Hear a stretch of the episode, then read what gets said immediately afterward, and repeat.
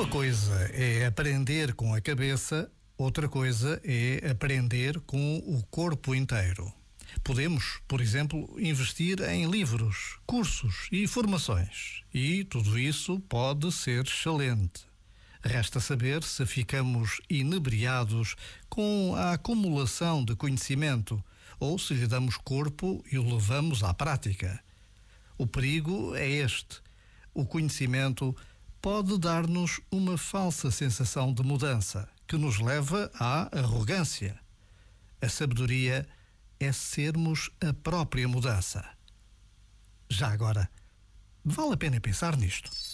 Este momento está disponível em podcast no site e na app.